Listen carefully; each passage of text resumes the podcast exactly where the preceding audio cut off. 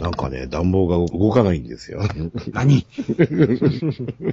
どうもね、室外機が回ってないようで、はあ、はあ、はあ、はあ。朝まで動いてたのになええうん、めっちゃ寒いですね。無理せんといてくださいよ、それはちょっと。いや、まだ起き起きてる分にはいいですけど、寝てるとき寒いな、これと思って。布団しこたま来るなって。え、皆さん寝るときは暖房入れてるんですか？うん、タイマーですね。っていうか、切れるんでね、うちのやつはね。暖房って入れたことないんですよ、寝るときに。まあ、喉がね、あれするときあります。うん。気持ち悪いんですよ。うんあの、エアコンの暖房は、うん。あんま好きじゃないんです。2、3時間つけっぱなしにして、朝にまたつくようにし、タイマーしああ、て。なるほど。えまあ、エアコンだけに限らずですけどね、うん基本あんまり暖房って好きじゃないんです。うん。ええだから、できる限りその布団に入るとかね、うん。自然暖房というか、うん。もうとにかくね、鼻とか喉とかがね、乾くんで、ああ、だから1時間つけて、ちょっと温めてっていう感じですね。うん。僕も今年からあの加湿器を買ったんで、加湿器だけはつけてますけど。はいはいはい。やっぱ違います？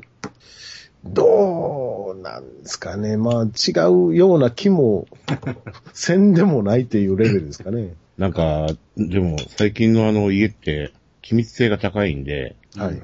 あの、使わなくてもいい家とかあるっていうか、特に夜お洗濯物を部屋の中で干したりとか、うん、うんやります。あと、なんです、灯油を炊くようなファンヒーターはいはいはい。あれは水蒸気が出るんで、うん。はいそういう人はね、カビるからやめといた方がいいですね。だから、洗濯物乾かして加湿対策とか言いながらやってますからね。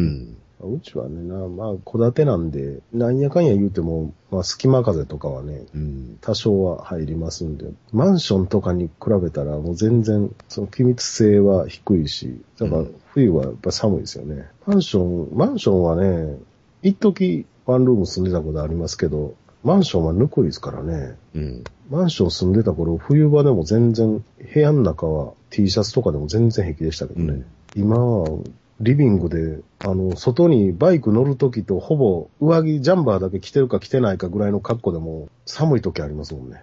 うん。まあ去年加湿器っていうか、ちっこいやつですけど買ったんですけど、お湯を沸かすタイプのやつで、あははははは。ぐらぐらぐらぐらうるさいんでね。ララララジオジさん。山本さんまだ寝てるんですかね、今日も。うん。テーマ書き込むと寝てるという。定番ですよね。ララララジオジさん。どこまで行っても日本人気質なんでしょうけど、うん。カレンダー通りに動くっていうのをそろそろやめた方がいいと僕はね、うん別に思ってるんですけどね。あの、宇宙元王星母年賀状あたりを廃止してですね。とかもう僕はもう常日頃思ってるんですけど、日本人はカレンダー通り動くの好きですからね。なんで5と10のつく日になったら車こんな多いねんとか思いません、はい。うん。これ、1日でも2日でもずらしゃみんな困んで済むのにとか。先週実家帰って、あんたもちろんのハガキ書いたかとか言われて、はあ、はあはあは。あ、まだとか言って。今年中に書いとかないとまずいなと思って今日うん一緒にすりましたけど。ああ、おすごい。でもそろそろ早い人やったらもう年賀状の用意も始めるでしょうからね。そうですよ。なんかね、あのー葬儀会館みたいなとこで、はあ、はあはあ、親父の葬式やったんですけど、そこのね、あの、取り仕切った、その、なんです？ギフトショップみたいなところが、セットで、もちろんのハガキも全部やるって言って、ああ、はあはあはあ。で、サービスでやりますとか言ってたんですけどね。うん。うん、僕は自分でやりますとか言って、言言っちゃったという前に自分でやらないと。だからまあ、そのね、最低限の、あの、ことはまあ、しょうがないとしても、基本、いろいろなくした方がええのにと僕はね、ほんまに、まあ僕がただ単にめんどくさがりの部分もあるんかもしれないですけどね。うんでまあ、まあ当然、ね、そうして経済回ってきたから今更止められへんってとこもあるんでしょうけどね。お中元お世話も多分減ってるでしょうけど、それでもまあ、あの、なんていうんですか、デパートとかああいうとこにしたら、それなりの収入源にはなってるでしょうからね。いや、その、死んだ人にしてもですよ。はいはいはいはいはい。お盆があって、お彼岸があって、で、命日があって、って、そう、うん一年に何回拝むんだっていう。うん、まあ、え一回、一回にしようよ。だけど 確かにその辺もまあ、商売臭いうん。部分ではあるんですけど、ただまあ、冠婚総裁はね、多少は気持ちの問題ですからね。その、お女の人は記念日が好きみたいな話。はいはいはいはいはいはいはい。まあ、しょうがないことといえばしょうがない。まあ、そんな一生に何何回もあるもんではないですからね、どれも。今日何の日か覚えてるとか言われるんですか？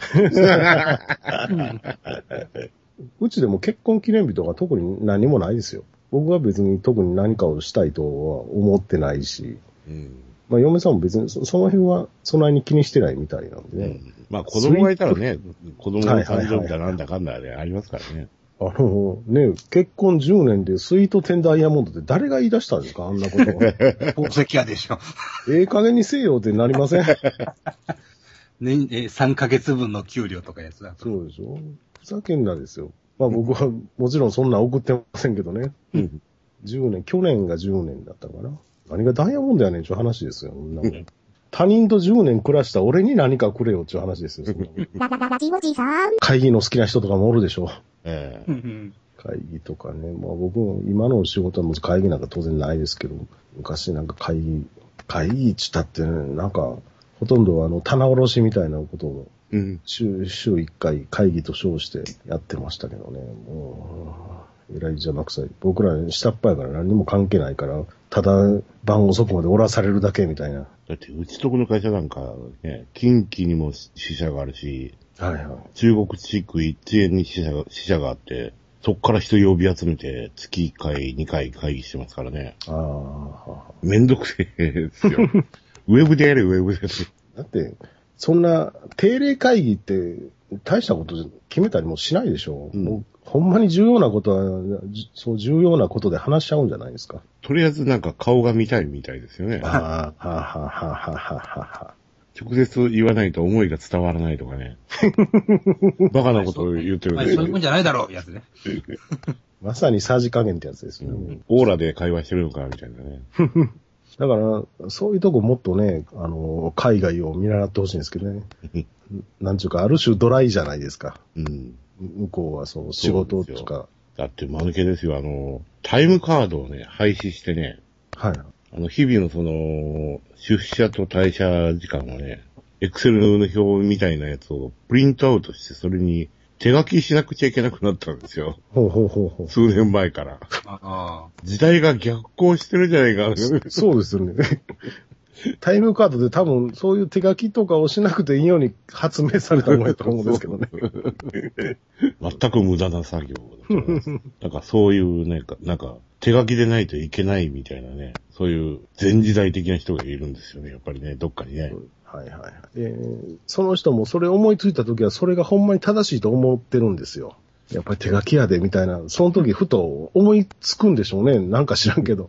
だから今、その人と冷静に話し合ったら、いや、間違った、すまんって言うかもしれないですけど。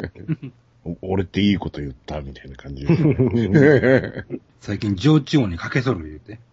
人と人とのぬくもりがとか言ってね。あそう、労務、労務管理に人と人の煮こもりもなかろう。きっと家庭にぬくもりのない人がやってるんだと思いますけあ、ど。はいはいはいはい、はい。そうね。他でないから会社でっていう。うん、そうそうそう。そういう、なんか、家庭を会社に持ち込む人いますよね。うん。昔、最初に勤めたところの会社の部長は、あの、家に帰りたくないからってずっと残業してましたね、一人で。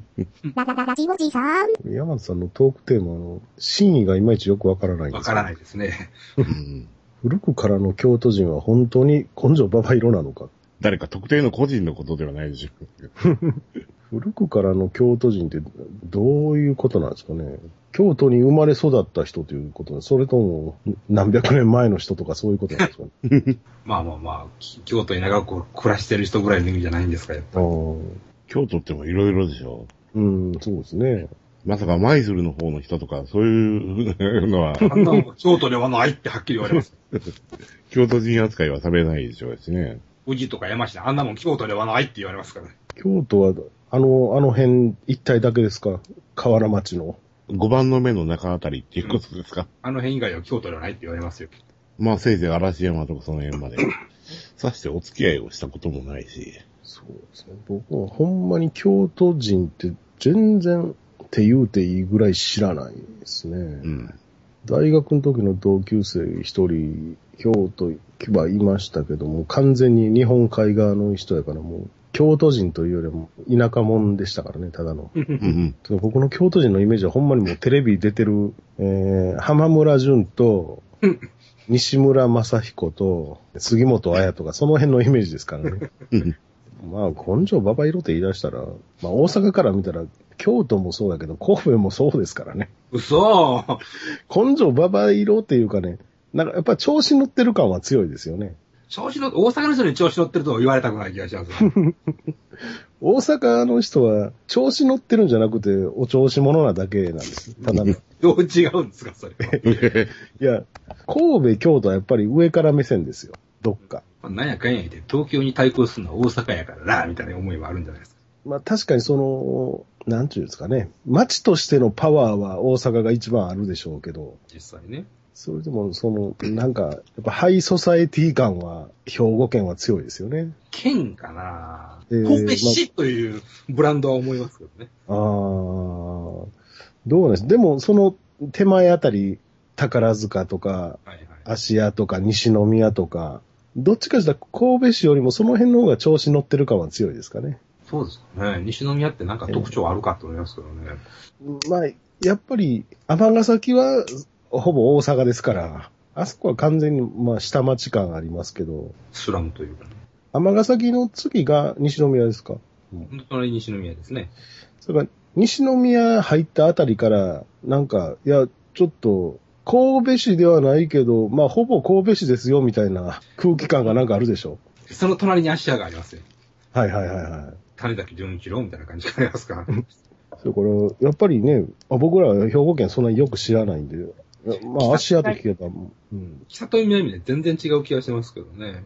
はあ、はあはあはあ、やっぱりなんかね、一個一個がなん、無駄におしゃれというかね。まあ、それは仕方ないんじゃないですかね。港町ですから。だから、そういう港町って言うても、あの、いわゆる貿易的な港町じゃないですか。ええ。漁業とか、鳥羽一郎みたいなイメージ、全然ないでしょ。そんなんいらん。うんまあ、まあ、漁港はなくはなくはないんですよ。隣にうんうん明石明石もあるし。そうですよね、向こうの方はね。えーそれから、神戸でも、須磨ぐらいまで行くとあんま神戸感ないですけどね。いや、スマは昔の別荘地ですよ。須磨はね、もうなんかもういつも道混むなって、もうそれしか思わないですけど。神戸の海水浴場ですから。そうですね。まあ、海のイメージだけかな。まあまあね、水族館とね。まあ、そんなに、あの、街中うろうろすることはあんまりないので、だからほぼ、えーあれは、な2号線になるのかな。ああいう国道を通るだけなんで、あんまり、街自体がどういう街なんかあんまりよくはわからないですけど。うん。あ、そんな大きい町いうほどのものはないですからね。うんうん、京都と神戸は、まあ、ベクトルは全く反対ですけど、まあ、神戸はどっちかしたら、その、モダンなイメージじゃないですか。まあ、明治以降ブレイクしたような感じがありますからね。で京都はまあ、まあ、ほんまに古都のイメージですから、ただどっちもやっぱりその、敗訴感で上から目線というイメージが、うんうんうん被害妄想入ってるけど。まあ、大阪はね、昔、もう昔からの大都会じゃないですか。やっぱり、その、関西とか近畿地方で言うと、大阪府っていうのがもう完全に下町。うん、京都、京都というね、都があり、うんあったわけですから。だからやっぱ大阪は、うんどこ行ってもやっぱり下町感ですからね。うん。僕はね、あの、あれですよ、新幹線で、まあ、通通り過ぎることが多かったんですけど、はは基本、京都近辺ってね、ガスってるっていうか、もやってるっていうかね、はあ。曇ってるっていうかですね、盆地ってやつなんですか？もやーっとしてる街なんですよ、通り過ぎるとね。うんで、新大阪着くとね、あの、栄えてないんですよね。うん。新大阪近辺って。高いビルはあるけど、なんか賑やかじゃないんですよ。はいはいはい。で、神戸あたりってトンネルだらけなんですよ。や山、山くり抜いてますからね。えーもう、トンネル過ぎて山の出口出たらまたトンネルみたいな感じでね、うん駅以外はトンネルですよね。耳が痛くなるところなんですよ、神戸ってね。確か新大阪の周りに何もないですからね。うんい。や、新がつく駅は全て田舎ですから。うん、そうですね。うちの嫁さんの実家があの辺なんで、うん。まあ、新大阪周辺はほんまによく行きますけど、ほんまに何にもないですよ。うん。この上レニアモーターが走る駅なんかどんな田舎なんやっちゅうことでもまあ結局、なんやかんや言ったっても近畿で語った時にもうこの3つしか出てこないっていうところがまた厳しいとこですけど。京阪神ですからね。2府4県ですよね。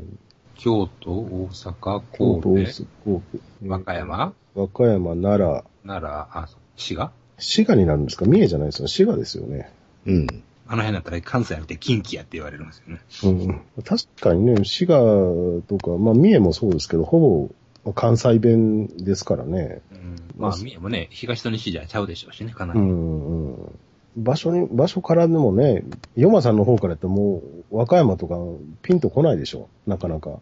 最派手ですよね。今まで何回行ったことあるやろいうとこですね。ああ、はあ、はあ、はあ。和歌山県に入るだけやったら、うちからやったらもうすぐなんですよ。車で。まあ、和歌山県入ったってもう完全に山ですから何もないですけど、市街地に行かんと何もないですけど、とりあえず和歌山県に入るだけやったらほんまに、うちから山手の方に上がっていってもうすほんますぐ入る、和歌山になりますけど、和歌山はね、そういう意味ではもう非常に身近なんで、逆にもう日本海側ってなったら、なかなかうん遠いですね、日本海側。うん。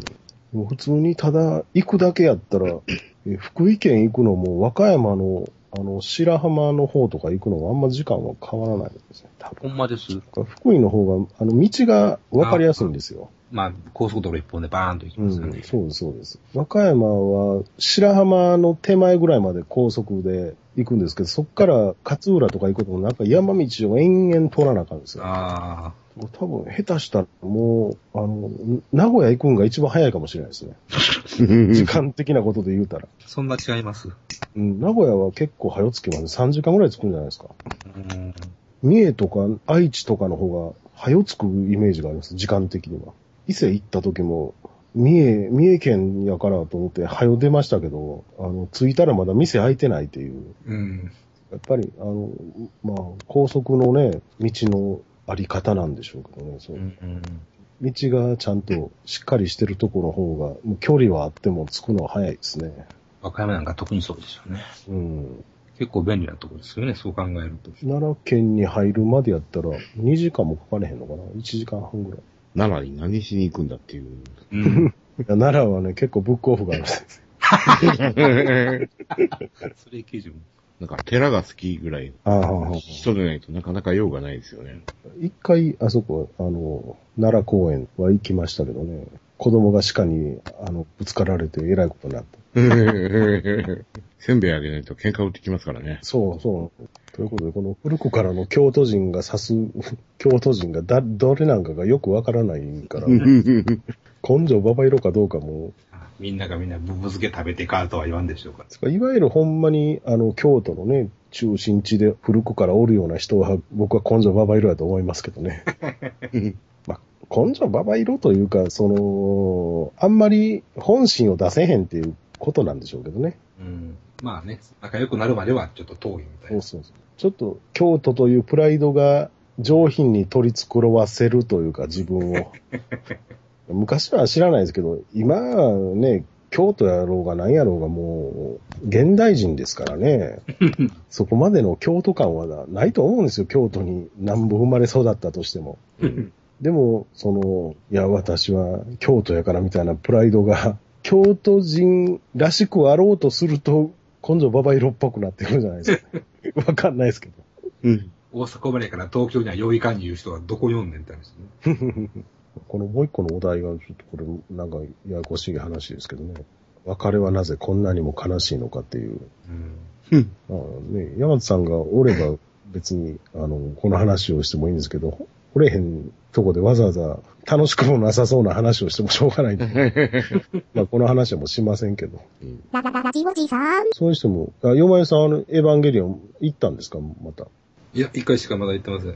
すごいヒットはしてるという話は聞くんですけど、ヒットはしてるんでしょうね。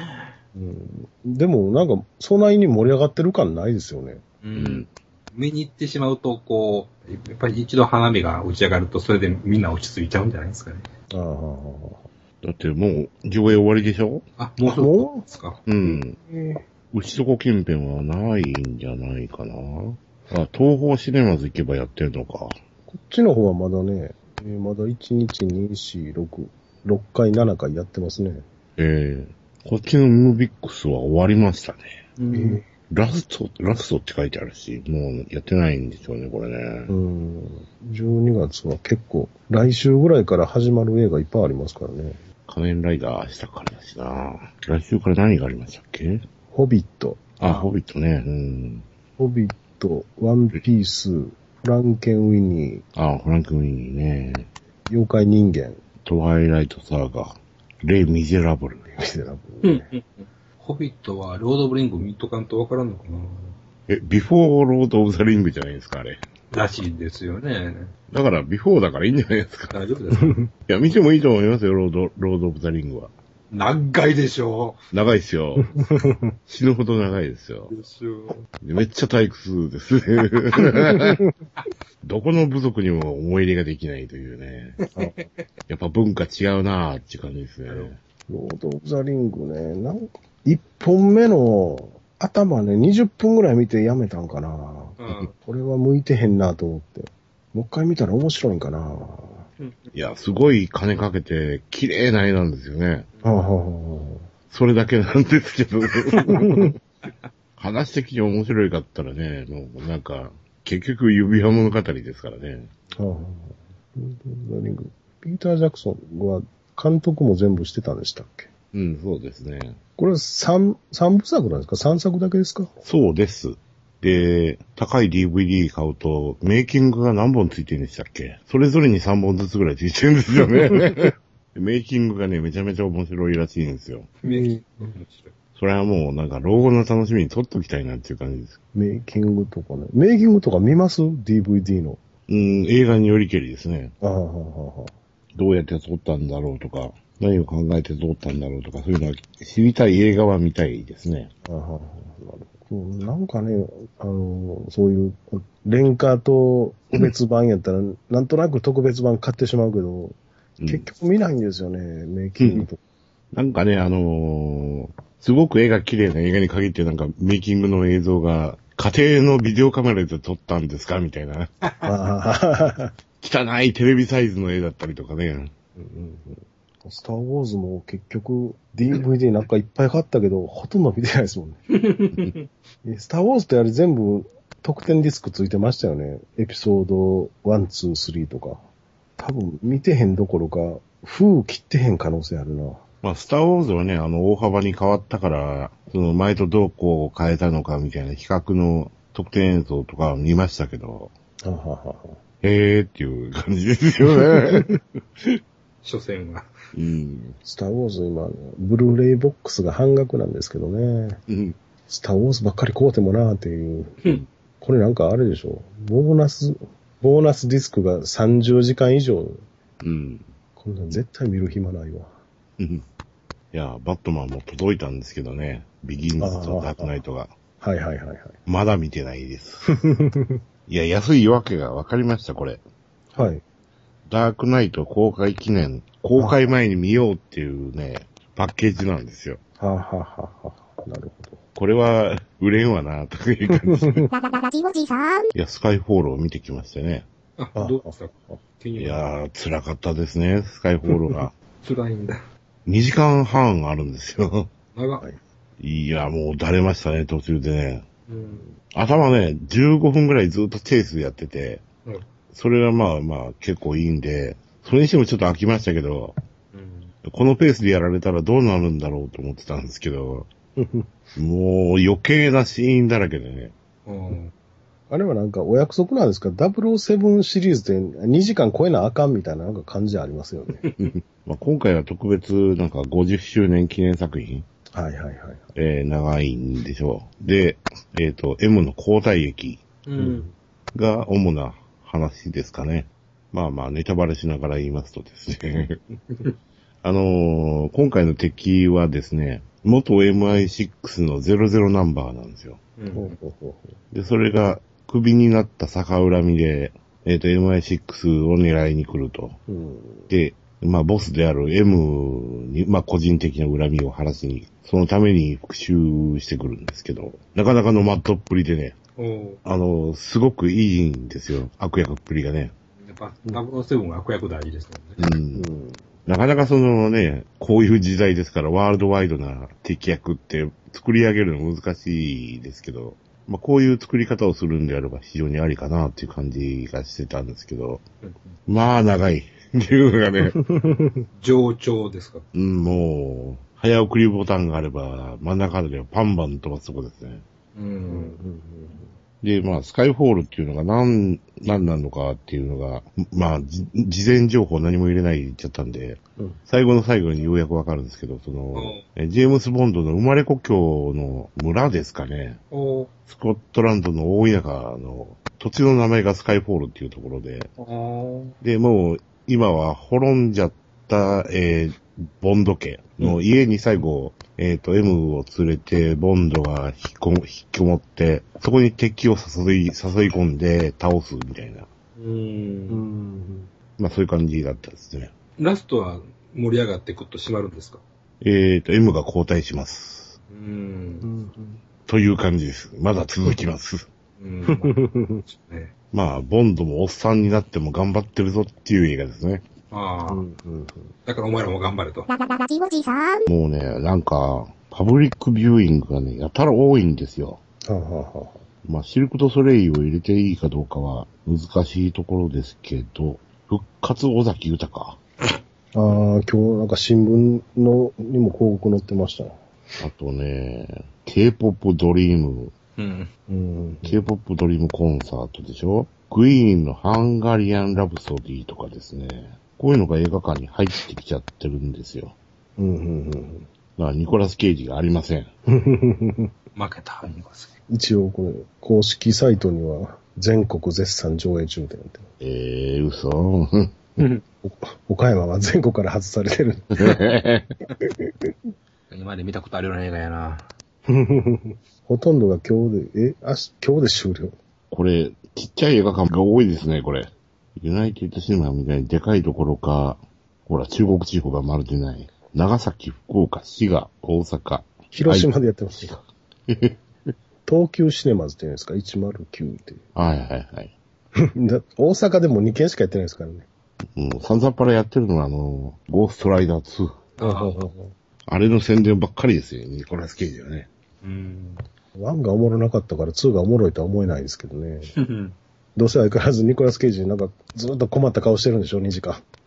なんか、ワンの話を全然覚えてないんですけど、ワンに出てきたおお姉さん、ばあの、バジュンフかなんかの、うん。の息子かなんかがカルト教団に狙われて、うんで、それをまあ、助けたりとかするんですけど、途中、その、ゴーストライダーの能力を、えーっと、浄化されて、なくすんですよね。でも結局、ゴーストライダーの能力が元に戻って、えーっと、その、悪魔の能力じゃなくて、天使の能力を手に入れたゴーストライダーになるという話でした。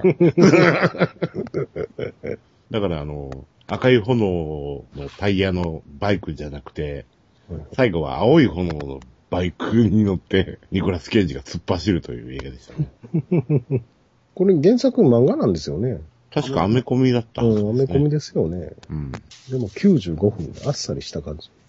なんか知らないですけど、あれが人気ですよ。あの、のぼうの城。あれ面白いんですか？わかんないっす。い気にはなるんですけど、どうなんかなと思って。や、おっさんおばさんがすごい来てるんですよ、映画館に。キャスティングですかね？多分そうでしょう。悪の経典とどっちがどうなんやろって感じ。うん。あとの経 見典に行かないんですか、あれは。見たいんですけどね、わざわざでも、千何本もハロテまでっていうのはね、テレビ放映なかなかされなさそうだし。テレビはないでしょうね。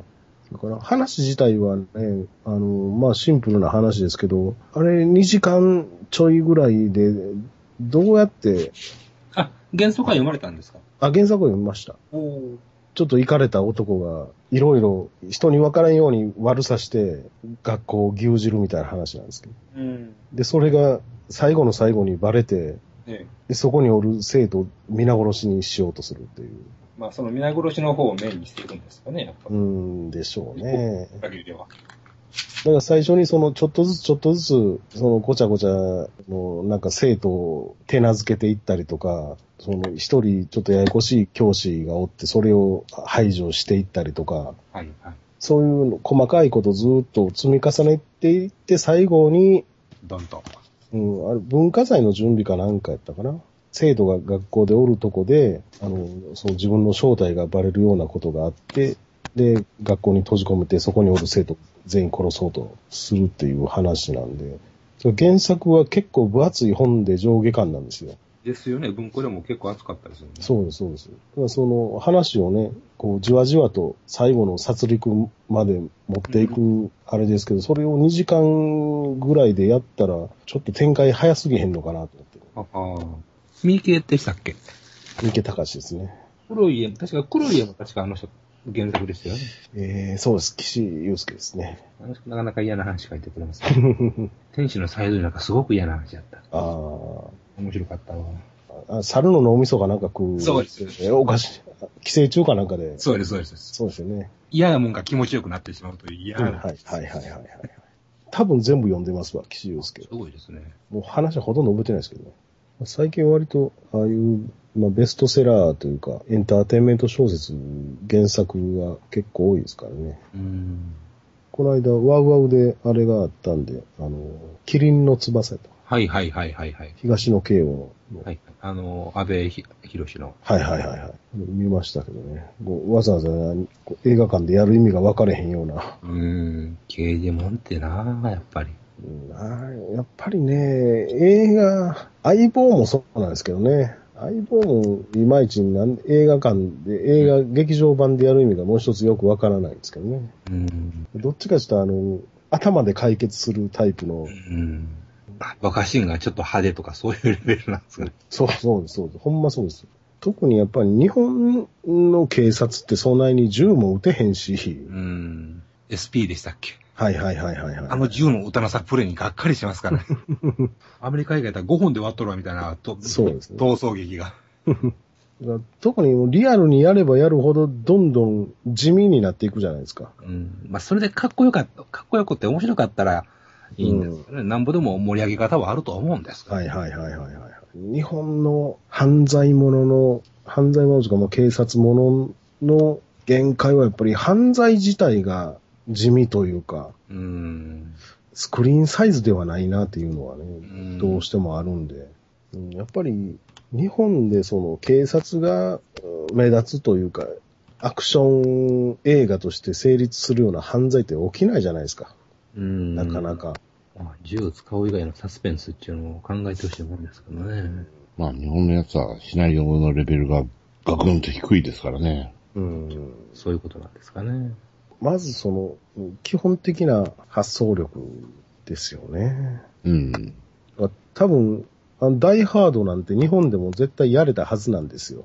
うん。でも、そこに至る発想力とか、まあ、脚本力とか、うん、ないんでしょうな。うん。だから、やっぱり、まあ、僕らね、日本人したって、ほとんど僕らぐらいの世代ってもう子供の頃から洋画見て育ってきてるから、なんぼ日本でおって日本人で日本的な考え方やっつっても、映画っていうものの見方で言うたら、ハリウッド的な見方するじゃないですか、どうしても。うんそこに日本っていう、日本サイズがもう合わなくなってきてるっていうかね。う。うんん。やっぱり日本の中で起こる出来事ってテレビサイズかなってすごい思いますわ。だから、テレビドラマとかやったらね、全然普通に見れるし、面白いんですけど、それが劇場版とか言ってやり出すと、テレビサイズのものがただ単に尺が倍になっただけみたいな。うんキャストがちょっと大げさになって、うんうんセットが大げさになって、だから結局アニメばっかしなのかな。うんまあアニメはね、限界がないですからね、言うたら。ところがアニメ業界のシナリオのひどさは実写レベルじゃないっていうね。困ったことですよ、本当に。アニメってそれこそね、何でもできそうやのに、うん。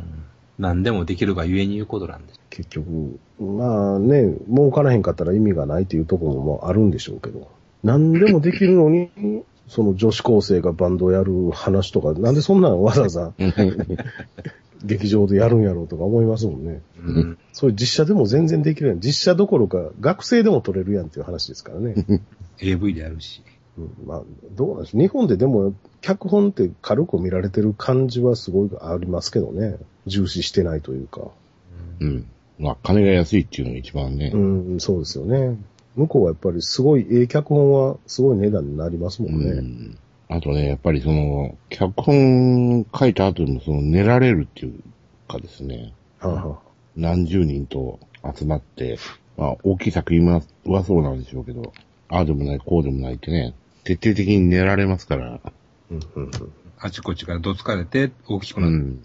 それがだから変な、その、しがらみとか、その、力関係とかじゃなくて、面白くなるように練っていきますから、うん。まあ、その結果がこれかっていうのはいろいろありますけど、いわゆる、なんですか、ススクリプトドクターっていう名称の人間がね、何、何、何人も何十人もテロップされるような映画って、やっぱり見てて面白いですよ。う。うん。んやっぱりどうしてもに、あの、お金が少ないと個人の才能にかかりきり、頼りっきりになっちゃって、うん。うん。狭い映画になりますよね。うん。ねアニメで言うとその宮崎駿であるとか、大島守であるとか、うんうんそういう飛び抜けた人のところにしか、なんか、お金も集まってないし、う。うんんますます偏るし、裸のになりかねないっていうとそうそうそう。うんうん何がおもろいねんという感じの映画を作りますからね。では、ゲンさんはゴティックメイドは見ないんですか？え、やってるや見ますよ。ああ、そうですか。そんなわざわざ大阪に出かけていかなきゃいけないじゃないですか。なるほど。個人制作ですからね、あれはね。うん本当。いつも、あの、僕毎日 CD ジャーナルっていうサイトを見てるんですけど、えで、そこで、ニコ生でゾンビ映画を16日間連続無料放映っていうのがあって、えええで、その、そのニュースとかいろいろ見てるときに、今貼った学生残酷映画祭っていう、うん。うん、前々からやってたのは知ってたんですけど、今年もありますということで、うん。まあ、これ、東京、どこやったっけ？阿佐ヶ谷。朝が、朝がロフトですね。ああ。まあこっちではもう見れないですけど、うん。これの予告編を見てて、なんかね、まあこれは多分ここはもう特殊だと思うんですけどね、この残酷うん映画祭っていうのは、うん。とにかく残酷ならええみたいなうん。情とこもあるんでしょうけど、そういえばホラーって中身が一緒やなと思ってね、うん。この辺、もう、新しく、新しくしたあれやけど、結局ゾンビ映画とか言うたってもう、中身はないじゃないですか。うん。とにかくゾンビが出てきて、あの、人間と戦えば、もういいですみたいな。うん。段取り通り殺していけばいいみたいなね。うん、そうですよね。ホラーってももうなんかそんなんなってきてしもて、うん。もう新しい、新しいもんしたあれやけど、ホラーで、しかも話も面白いとかいうのはもう出てこへんのかなとかね、ちょっと今日ふと思ってたんですけどね。ホラーサスペンスですよね。欲しいのはね。うん、ねやっぱり、特にね、日本のホラーとかはもう、中身が空っぽですから、うん。まあ難しいですけどね。その、うん描くの難しいですから。はいはいはい。あの、その差別的な意味も含めてですけど、うんうんうんうん。映像ができないというかですね。そうですね。まあ確かに。あの、得体の知れない人間じゃないものにしてしまうのが一番うん。安心、安心っていうか安全というか、作る側にとってはね、うん。殺人鬼にしてしまうと、やれ、あの犯罪をネタにしてどうのこうのとか言われるし、うんうんまあこういう、だから若い連中こそそういうのやればいいんですけどね。うん。うん。制約ないんだから。そうですよね。ねなかなかこう、新しい才能っていうのはあるんでしょうけどね、出てこない、出てこないしか上がってこないんでしょうけどね、表面、表面化してこないというかね。映像センスとマネマネジメントのセンスは違うでしょうしね。うん。いつまで経ってもこの、なんか、日本のホラーといえばもう映画秘宝周辺の奴らがなんか仕切ってるんですよ。うん。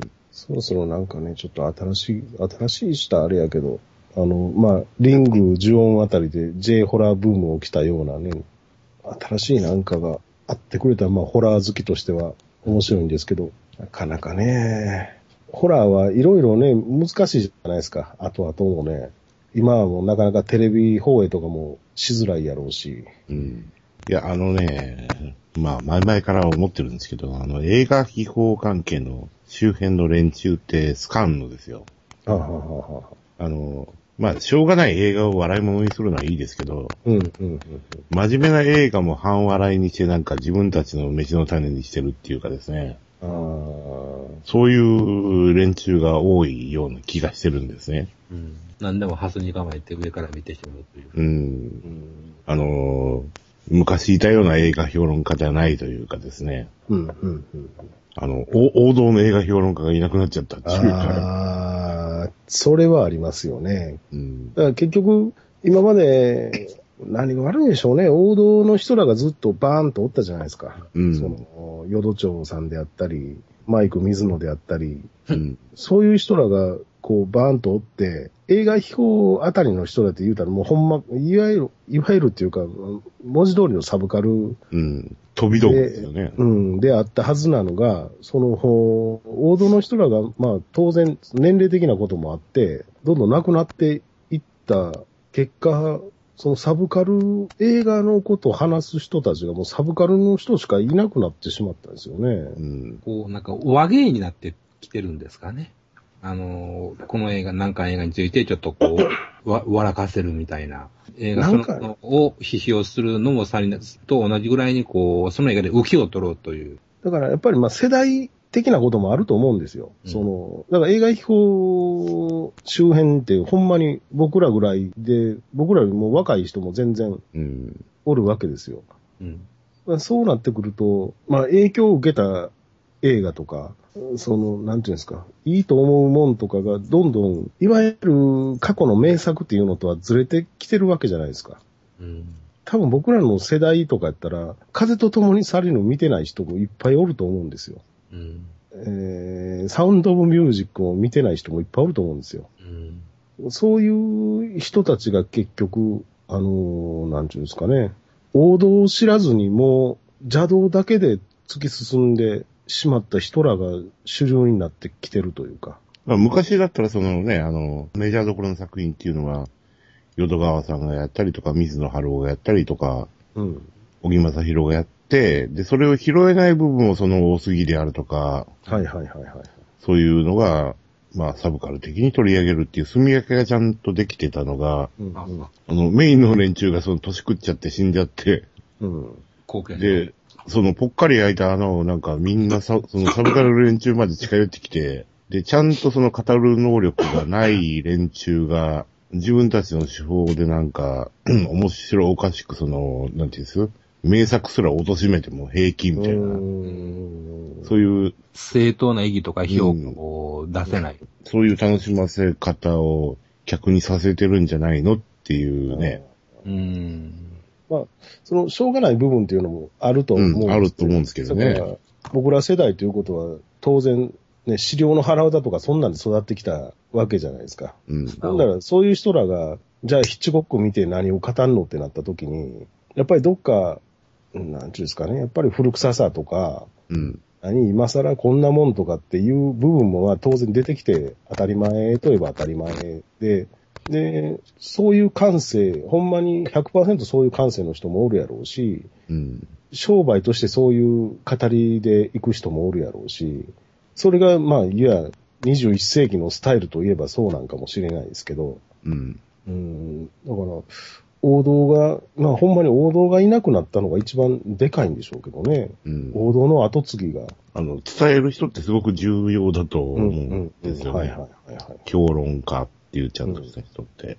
まあ、あの、お芝居とか相撲とかってちゃんといるわけじゃないですか。まあ、はい野球も入れていいでしょうんうんう。なんかそういう人がなんか、映画、その、経験者上がりでもいいですよ。そういうのがなんか、4、5人はいてほしいなっていう。気がするんですよね。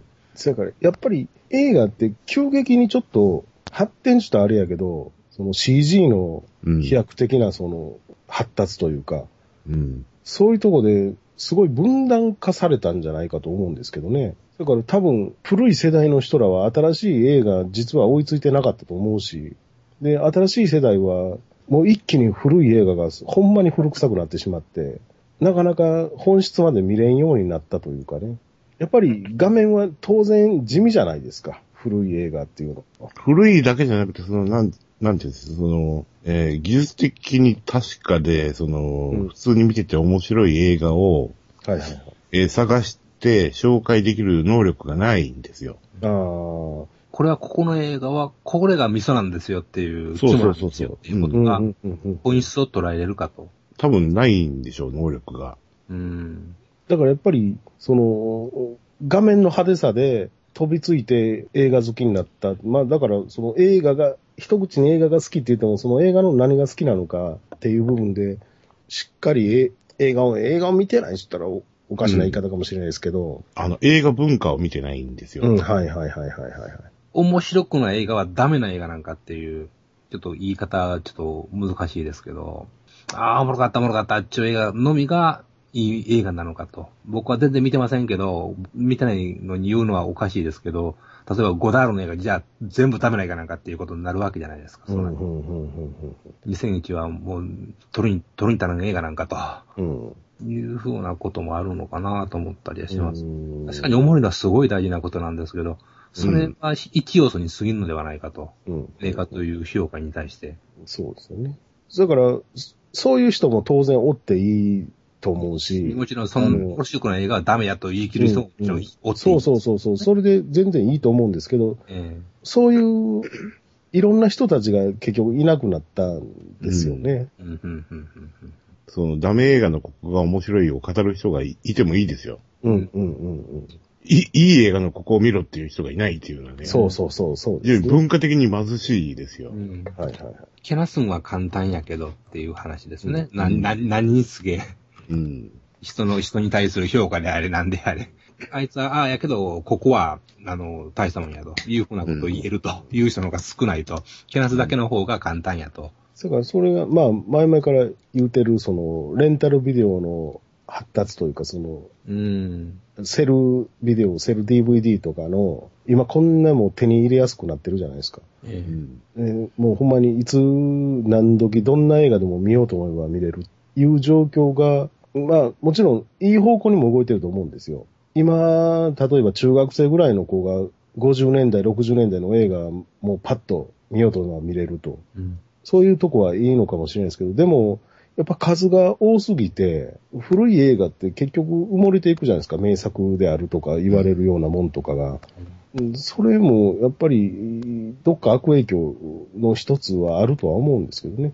いろんな映画が見やすくなったということが逆にかえって、まあ、ね希少価値って言ったら変ですけど、たまに言いますけど、あの、昔 DVD じゃないや、V- VHS のソフトを買おう思ったらもうえらい高かったと。うんうんうんで、選んで選んでバイトしてやっと買うと。はい。ところがその今やったらもう、1000円台で買えてしまうと。うんうんうん。で、そうなってから、まあ、少なくとも私ですけども、あの、書いてソフトを買わなくなってしまったような気がするんですね。そうですね。僕もそうですよ。結局、どんな映画も安く、まあ一部に、まあ一部高いところもありますけど、うん買えるんやったら、いあの、夢の世界だったはずだったのに、うんうんうん。かえってなんかこう、縮小気味に勝手になってるっていうのはやっぱし、うん。なんか変やなというか不思議やなとは思うんですよね。そうです、そうです。ありがたみがなんかかえってなくなってしまってるっていうの、みんなそれを待ってたはずやったのに。あの、お菓子の家住んだって多分、ドアノブぐらいで腹いっぱいやでっていう話ですよ。うん中にあんな美味しいお菓子があるのにって誰も教えてくれないっていうね。うんううん。んなんでもやっぱり、あの、コロ加減っていうのがあるんじゃないですかね。かといって絶対に、じゃあ高く、じゃあ高くなって戻しましょうって言われても、それは困るっていうことになりますしね。うん。でも今、ほんまに50年代、60年代あたりのもうパブリックドメインになってるようなやつやったら、ヒッチコックでも今日新聞にあの広告載ってましたけど、えヒッチコックの古い映画、えー DVD10 枚セットが1980円とかですからね。あはそれは一昔前では考えられないじゃないですか。ー。うん。ビデオテープで止めととっとった頃考えたらね。でまあ、企業側も当然、その新しいものを売りたいですからね。新しい方が値段も高いし、もっともっとその過去の名作をどうにかしていこうという動きが、なかなか見受けられないですよね。全体的にね、世の中。なんか、まあこれがどうかわかりませんけど、ツタヤがなんか、ハワナジュンとかなんかその辺の人らの、まあおすすめみたいなやつをなんかやってるみたいですけどね。うんうん。あ、ツタヤはな、な、なんやったかな。なんとか発掘。なんかそんな、あの、あれはやってますわ。うん。これはこれで、よ、よくない考え方なんかもしれんけど、あらゆる映画が結局、1000円、2000円で、あって、それがアルバトロスの映画だろうが、まあ黒沢の映 黒沢ないか、コッポロの映画であれ、なんであれ、うん全部値段が一緒じゃないですか。うん、うん。もう一度映画は高いけど、しょうもない映画は安いということはならないないわけじゃないですか。はいまあ、はいはいはい。まあ劇場のシステム自体がまあそういうもんではあるわけですけど、うん。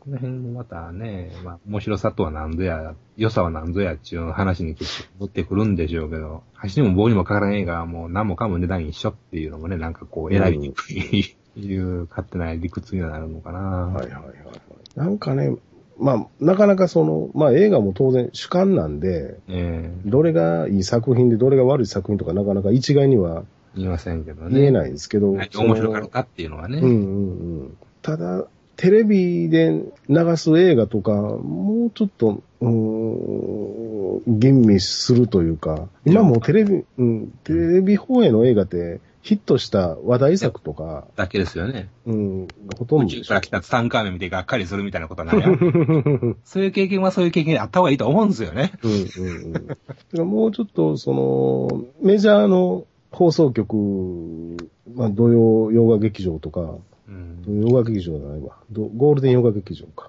とか、金曜ロードショーとか、そういうとこで、も、もちろん別にその、60年代、70年代の映画を流す必要はなくて、多分最近でもいい映画は容器あると思うし、えそういうものをちゃんと流して、で、わけわからへん映画とか、で、あと、まあ、隠れた名作とかは、あの、サンテレビとかで、ちょっとうんひ,、ひっそり流しゃいいんですよ。え昔はそうでしたね。うん。うん。コンビニでトランスフォーマーもトランスモーファーも一緒の値段で並んでるっていうね。今の時代のそういう、いや、い騙されたっていう期待がられ方をされてる人もいるのかな。お金がかかるとやっぱし人間が臆病にもなってしまう気もするし。まあ、そうですよね。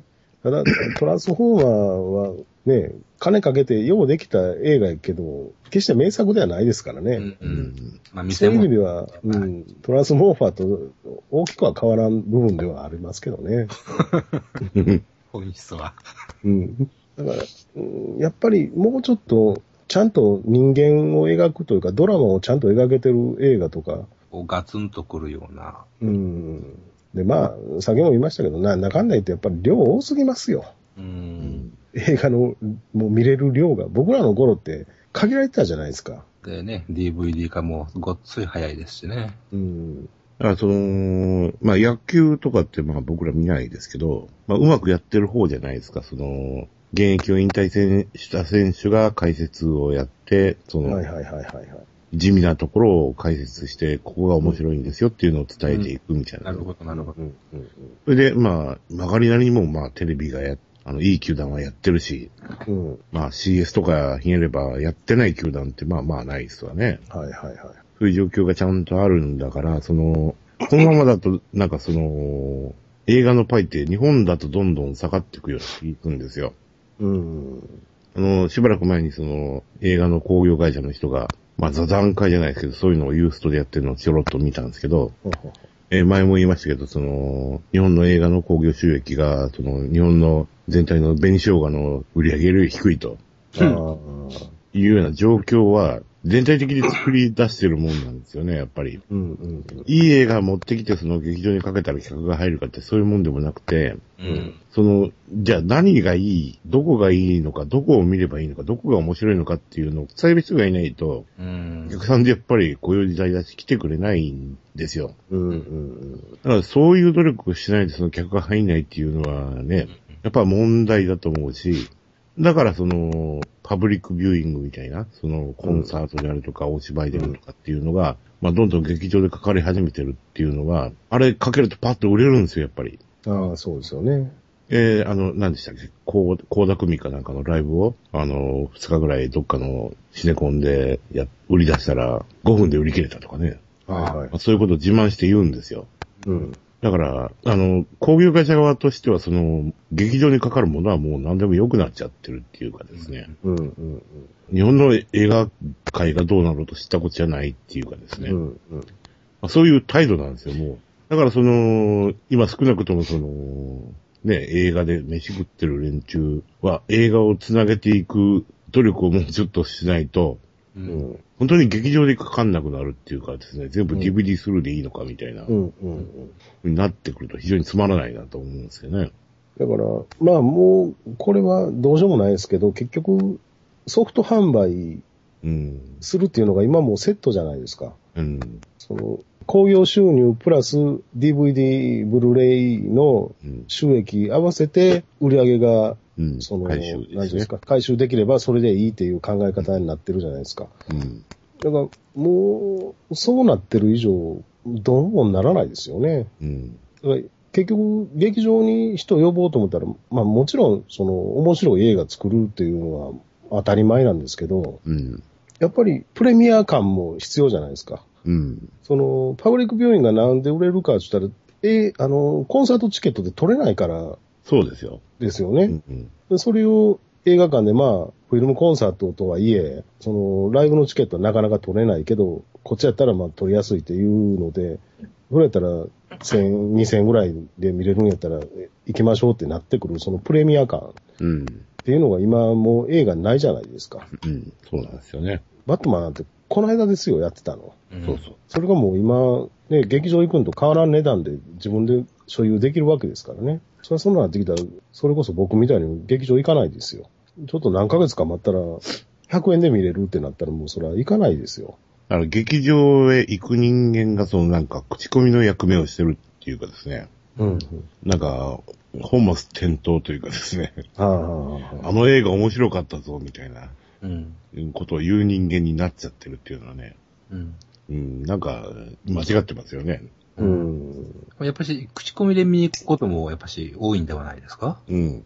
この間面白かったのが、その、とあるそのアマチュアの研究家が、はい。アメリカのそのメガアップローダーってサイトがあったでしょあの、でっかいファイルをいっぱい上げられるサイト、メガアップロードっていう。うん。あそこにまあ、違法の映画ファイルがいっぱい上がってて、うん。で、みんなそれで見てたと、映画を。で、それをまあ閉鎖しちゃったんですよね。そしたら映画の興行収益が下がったっていうんですよ。ああ。うん。そういう映画に金を使う人間と使わない人間っていうのは、うん。明らかに差が、差がっていうか、あの、区別があって、うん。で、その、映画に金払わに、払わない人間が、その、メガアップロードで違法ファイルを落とした、落として見た、見て、口コミを広げてるんじゃないかと。うん。うん。うん。で、それで金を使う人間が、その、まあ、ロードショーなり2番館なり3番館なりに行って、金使って見てると。うん。それがなくなったというような話を読みましたけど、いや、面白いことを言う人だなと思ってですね。うん。どっかの国のジャスラックがどうのこうのっていうような話ですか ?CD の売り上げが、みたいな。ねえ。まあ、そう、それとも繋がりますよね。う。うんん。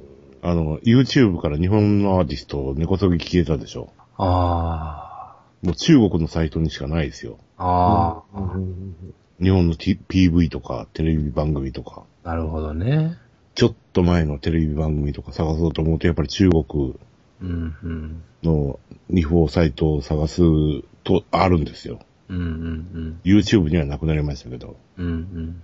なんか、ネットを敵だとしてる風潮が、うん。うん。うん。そういう考えを持ってる人間が、なんか異常に多いというかですね。うん。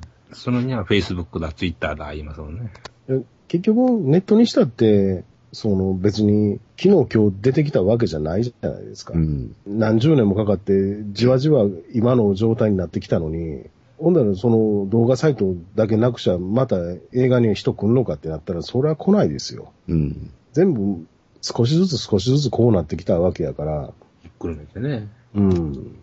そういう意味で言うと、もう元には戻らないでしょうん、戻んないですよ。うん。多分、今インターネットなくなったって映画館に人来ないと思いますもん。うん。むむしろへ間違いなく減りますわね。うん、ううんん。一回こうなってしまったものはもう、すぐには戻らんでしょ。何十年とかかけたら戻るんかもしれんけど。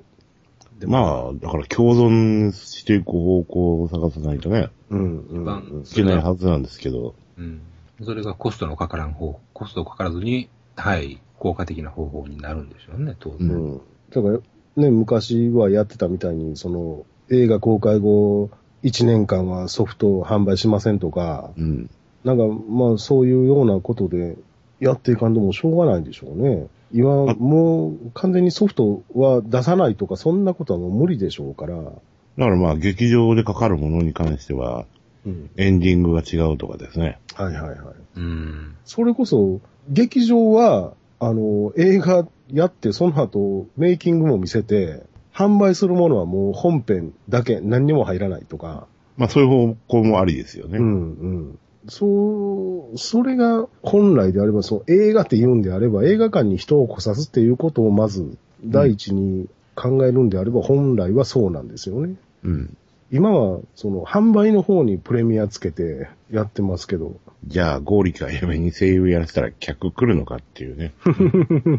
それはどこの調査なんだと、ゴーリキがどんだけ客持ってんねんと。そんなにゴーリキあやめっていうのは、なんか掴んでるんですか、ビッグネームなんか。いやー、すごいじゃないですか。いろいろ受賞して。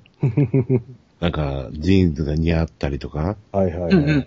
ジュエリーが似合ったりとか、いろいろ似合うんでしょ？あの人は。あれ、すごいですよね。あれ、普段、ジーパン履いてるとこ見たことない人が受賞しますよね。うん。あと、あの、メガネが一番厳しいですけどね。メガネの、あの、ベスト、うんメガネドレッサーがなんか、うん。受賞してる人みんな普段メガネかけてるとこ見たことないですからね。うん。ああいう茶番、まあ、茶葉も結局、あれがあって経済回っていくんでしょうけど、ほんまに、あの、今年の漢字一文字ぐらい無駄だと思いますわ。うん。今もなんか、アベンジャーズの吹き替えが、劇場でやった悪評の吹き替えがそのまんま DVD で、ああ、ブルーレイで発売されるって揉めてますけど。アマゾンの評価が最低ランクになってますよ。うん。ええ。あの、吹き替えにうるさい人いますよね。多いですよね。うん。何がいいん。でしょうね、吹き替えのね。うん。わかん。ないです。俺吹き替えで見たことないから一回も。うん。大嫌いですけどね、吹き替え。うん。吹き替えっていうことは、もう、まず、その作品のどん、どのぐらいのパーセンテージを占めるのか知らないですけど、制作者側の意図はそがれてるわけですから、うん。だって、ほんまに日本語がええと思ったら、その人鼻から日本語で撮ってるはずですからね。うん。英語で撮ってるっていうことは、英語がいいと思って英語で撮ってるうん。わけじゃないですか。そうです。南部アメリカ映画でも日本語がいいと思ったら日本語で撮るはずですからね。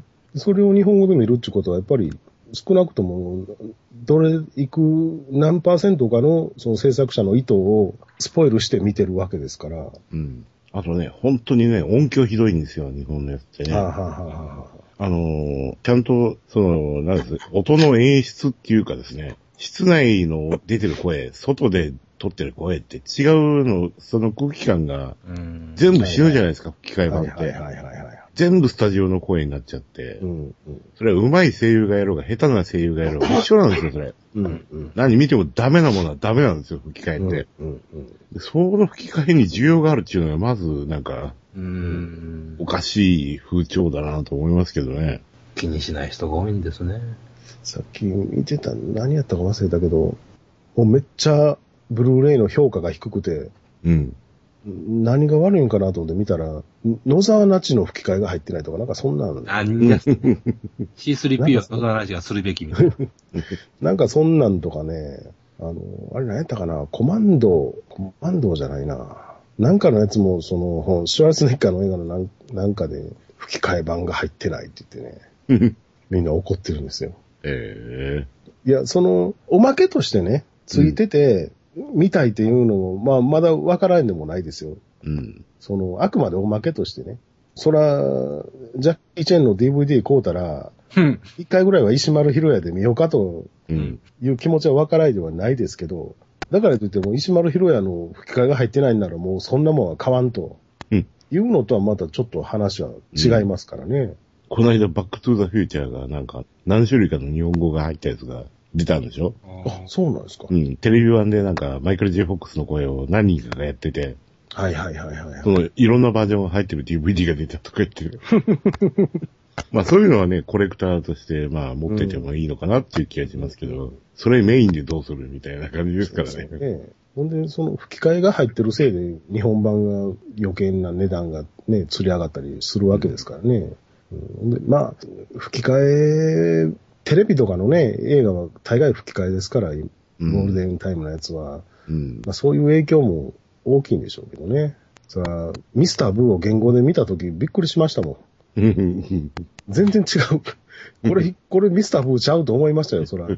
広川太一郎で育った世代にはね。あれ字幕で見たら全然もう、笑うとこ一つもないですからね、ミスターブー。何が面白かったって、広川太一郎のアドリブが面白かったわけですから、あれは。うん結局。まあそういう、まあ独自文化的に進化してしまったものもまあありますからね。うん。だから、そういうの、部分はね、分からいでもないとこはありますけど、ミスターブームも最初出た時、吹き替え入ってなかったんですよ、DVD。うん。で、2回目に出た時に収録されたんで、そういうとこで、いや、広川太一郎の吹き替えがなかったらあかんっていう気持ちとか分かりますけどね。でもそこがやっぱメインになってくると、それはまた全然違うお話なんで。うん。それは、広川太一郎のミスターブーっていうタイトルで売るべきですよね。うんそうです、そうです、そうです。モンティ・パイソンの DVD も吹き替え入ってないって怒ってましたね。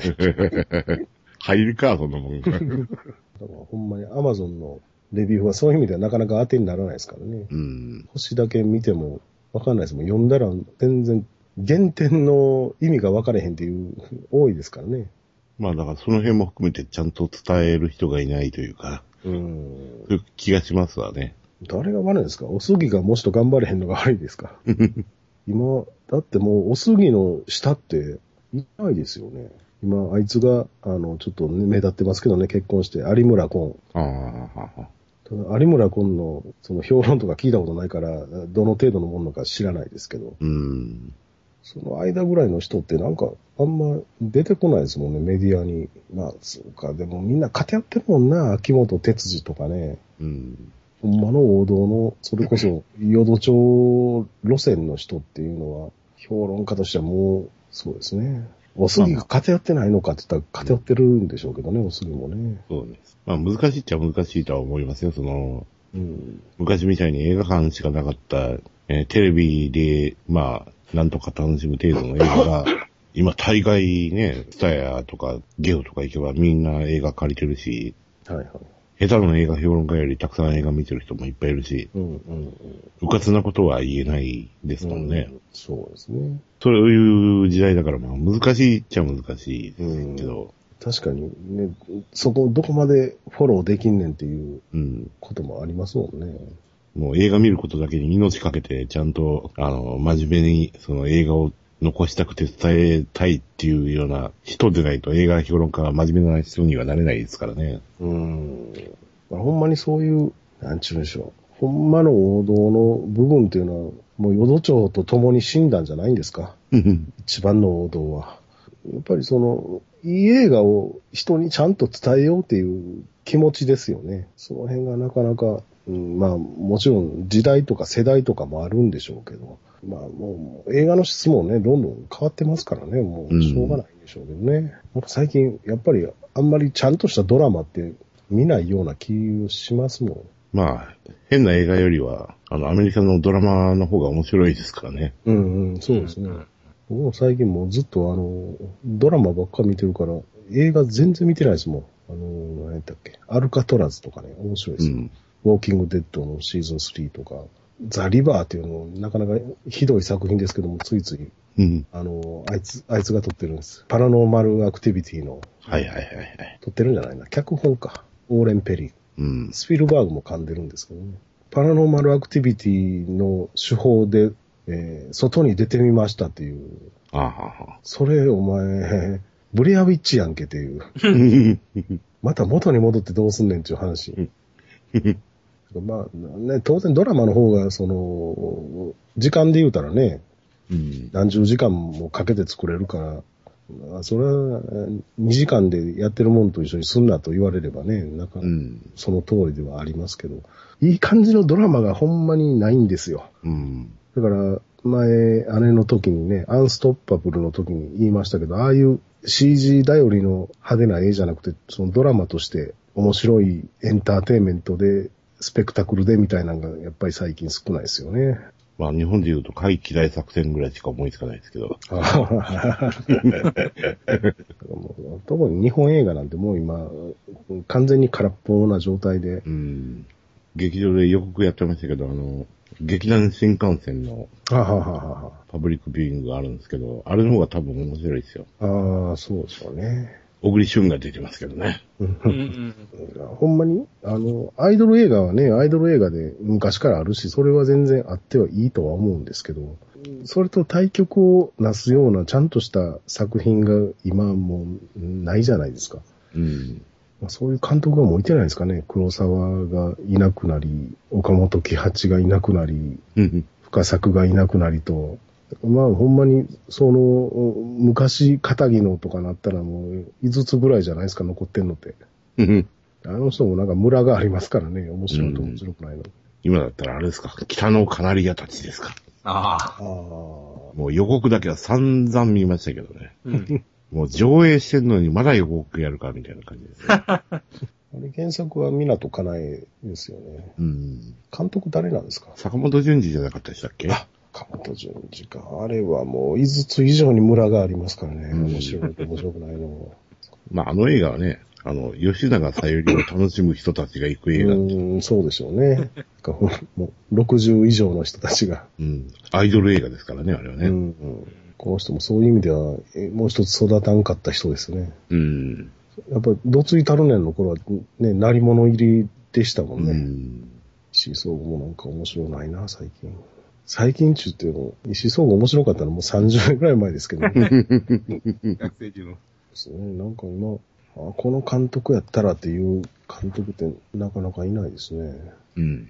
なんかね、こう、作り続けていく人がいないんですよね。お面白い作品を。うん。なんか一発やっつったらあれやけど、何らかの才能はあるんでしょうけど、それが必ずしも全てがエンターテインメントとして生み出せるわけじゃないというか。なんか知らんうちに公開して知らんうちに亡くなってる映画ばっかりですもんね、そうで。すよね。うん。金子修介とか何撮ってんだと思ったら結構撮ってたりするんですよね。ああ、はあ、はあ、はあ、近所で一本も見たことないんですけど、金子修介の映画なんて。結構手堅い絵を撮る人だったなとは思ってるんですけど。う。うんん。おもろなかったな、この、神の左手、悪魔の右手。ああ、それはダメでしたね。うん死ぬほどおもろなかったわこれ。ああ、やってましたね。あずみ2とかやってましたね。ほんまにもう映画監督なんて生きてるんか死んでるんかももうわかんないですわ。うーん。結構亡くなってる人も多いでしょ。相米真司とかも亡くなってるんですから。うん。だから、大林あたりになったら生きてるんか死んでるんかって言われたら俺自信ないですもん。う ん大林って生きてたっけみたいな。大林は撮ってなかったでしたっけ？なんか今年撮ってなかったでしたっけ？この空の花。ははいはい、それそれそれそれ。長岡花火物語ね。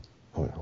これはちょっと見たかったんですけどね。全くこっちでやらないというね。原作、脚本、撮影台本、編集って、この人相変わらず、なんかインディーズみたいなことやってます。そうそうそうそう。前後のつながりがまるでないっていう、好き放題の編集をやる人ですよね。理由は見ましたけどね。宮部みゆきが原作やったんで、理由は見たけど、理由の前に見たのは漂流教室ですか。ヨマさんは英検やったんで、大林信彦とかは、どっちかしたらシンパシー感じるあたりああるんじゃないですか？うん高校の頃に、実を言うと僕はリアルタイムで時かけとか見とらんのですよね。ほうほうほあんまり、お完全にオタ入ってましたんで、私あの頃。あんまりそういうしアイドル映画とか、アイドル映画いたら失礼ですけど、は見たんですよね。スキマンデカぐらい。う。うん。大林の息子に、もし僕はそんなにのあんまり思い入れはないですね。あ、そうですか。えなんか英検というとね、大林うん。か、言うたら石井東吾とかね、その辺好きな人多いですね。ええいわゆる映画好きっていうサブカルな、うん流れに入るような人たちは多分見てたんではないかと。はいはいはいはい。私のように大阪から入った人は見てないですね。誰もあの頃の時かけ言うたら、まあ、高校生だった頃の奴らは見てる人は少なくないんじゃないですか。うーん。原田智也だったわけですから。それで好きにな、それで気になって他のあの頃いっぱい当時のアイドル使ってね、撮ってましたから、いろいろ見に行った人は多い、多い多いのかなという気はしてますけども、うんうん僕はいずれも見てないです。あの頃。さよならジュピターとゴリラでひっくりかけだった時時代ですわ。さよならジュピターって誰が撮ったんですか？あれは橋本浩二でしたっけね。あ知らないです。助監が、助監からやっその、さよならジュピターとゴリラ以外に何撮ったか知りません。パンフレットの、今でも覚えてるのか、パンフレットに見事宇宙レベルの機器を描き切ったとか書いてあ る。全然って思ったもんでした。さよならジュピターなんてもう、マストヤユミの主題歌しか覚えてないですね。他何にも覚えてないです。三浦智和主演でしたよね。あ、橋本浩二、あ、この人、東宝の社員の人ですね。ああ。助監からやってはった人ですか？いや、この人ね、あ、だから東宝ってね、あの、社員っって映画2本撮れるんですよ。ほう。うーん。だからその、2本ぐらいしか撮まさにチャンス、チャンスだったんじゃないですか。ああ。どっちも大ネタで、だいわゆる日本で、日本では対策の部類に入る映画やうん。だから、社員でずっと助監で現場指揮ですよね。う。。うん現場監督ですか。うん、うん、うん、うん。あの、悪い意味の監督ですよね。はい、はい。式。締め締め付ける側の監督うです。ん。で、日本実写の映画監督をやって卒業という感じで。プロデューサーになり上がったという。うん、なるほどね。とんだ踏み台にされたもん。ウィキにも映画監督になるも評判が芳しいものではなかったって書かれてますよ。ひどいな。まだ柔らかい言い方ですね。はったりの効く監督ってもうほんまいないですね。日本の映画監督一覧のあいうえお順なんで一番トップに出てるのが藍染京子です。何撮ったんや、この人。何本撮ったんや。でも結構撮ってますね、西色。は、十、十、十三本。えー、どういうっての映画なんでしょうか？まあ、ポルノですよね。やっぱり。初監督が藍染京子 VS 小林瞳初上比べです。林瞳か。それを作品では編集もやってますね。えー。あ、そう、正幸の次の信託でしたっけ？あれ見に行こうと思ったのにああ、ああ。一週間、二週間ぐらいだったんですかね。うーん。あっという間に終わっちゃった。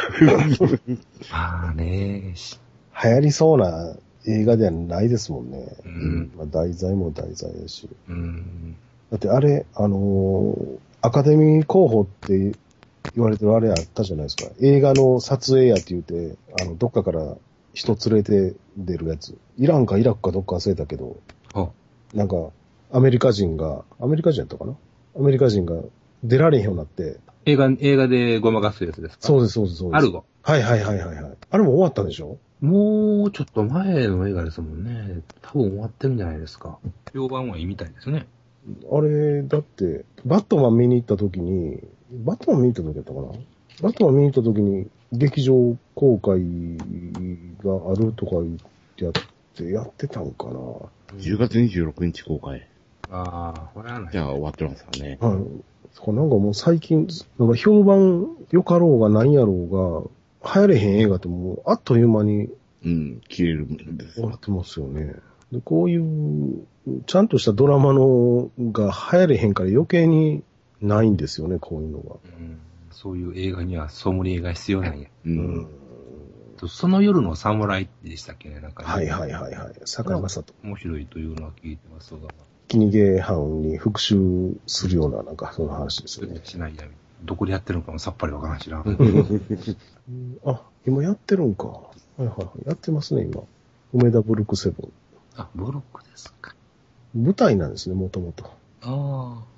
あ、舞台の脚本書いた人が今回監督もやってるっていう。はいはいはいはい。いや、でもやっぱり映画撮れないっていうのは、金が集まらんっていうのがでかいんですかね。アイドルおらんと金が集まらんという。うん。どうその、ジャニーズに食い込むか、アミューズに食い込むかしないと、日本じゃチャンスが回ってこないっていう。はいはい。制作委員会ばっかりで。うんうんララララジオジさん。来週は選挙ですか。あ、もうそうなるんだ。あそううん。何日でしたっけ ?10、16? 16か。もう変な党ばっかりで。今日かさっきか10時台、9時10時台に政見放送やってましたよ。NHK で。あ、晩にやってますね。うん。そうか、政見放送。今日もニュース見てたらまたあの、官房長官がいらんこと言うたって言っても、そればっかりですよ。今日も、あ今日政見放送やってたのは、あれですわ。未来の党の、あの、滋賀県のババアの知事。ははははは。で、あとはですね、ニュースステーションでなんか各党の党首が集まって何かやって、あっという間に時間切れみたいな感じで。う。うんん。あれ、まあ、何らかの指針にはなるんでしょうけど、各党党首集めたって話まとまるわけないんやから、なんでいつもあれやんのかなと思って。っていうか、マニフェスト言ったところで、どうせできんくせに言う話やしな。そうでしょいや、話が合わんから別の党になってんだろうっていう、ね。そうでそうでしょだから今日のね、ニュースで言ってたんやけど、なんていうね、サイトかちょっとお忘れしてるの申し訳ないんですけど、その各、その、想定について、あの、答えていったら、あなたは何とを押しましょうみたいなのが出るという。あ、やりました、やりました、それあれ何でしたっけ？タイトル。えっとね、ちょっと待ってくださいよ。僕のツイートの中にどっかにあるはずなんだ。東京、東大のなんか4回生が作ったという。うーん。そういう時にくだらないこといっぱいつぶやいてると探すのめんどくさい。日本政治 .com これか。あれ？出えへんな。出ない？あ、出ないですね、これ。ググって出して、もう出ないです。うん。なんでやろ。なくなったのか。うんえ？ー日本政治 .com の URL でも出てこない。うん出てこないですね。僕の出ますよ。あれ？出ます出ます出ます。なんで？なんで？さあ、現在アクセス集中によりサイトに繋がりにくい場合があります。いやいやいやいやいやいやいや。出えへんななんででだ出ないですよ。さっきの、このドメインはあの、ページに行きますね。え、うんうん。なんで？ブラウザ変えてみてください。いかないのかな ?Windows 版でちょっとやってみようか。あれ出ますよ、僕のやつ。なんやろえ、大阪の近辺はブロックされてますか？う。うん。どこ、どこのエシラの妨害や。エクスプローラーの Firefox もダメです。ええ Google Chrome も出ない。なんでだろう？出ますぜ。なんでだろ普通にトップページ開くな。ここ行かないですか？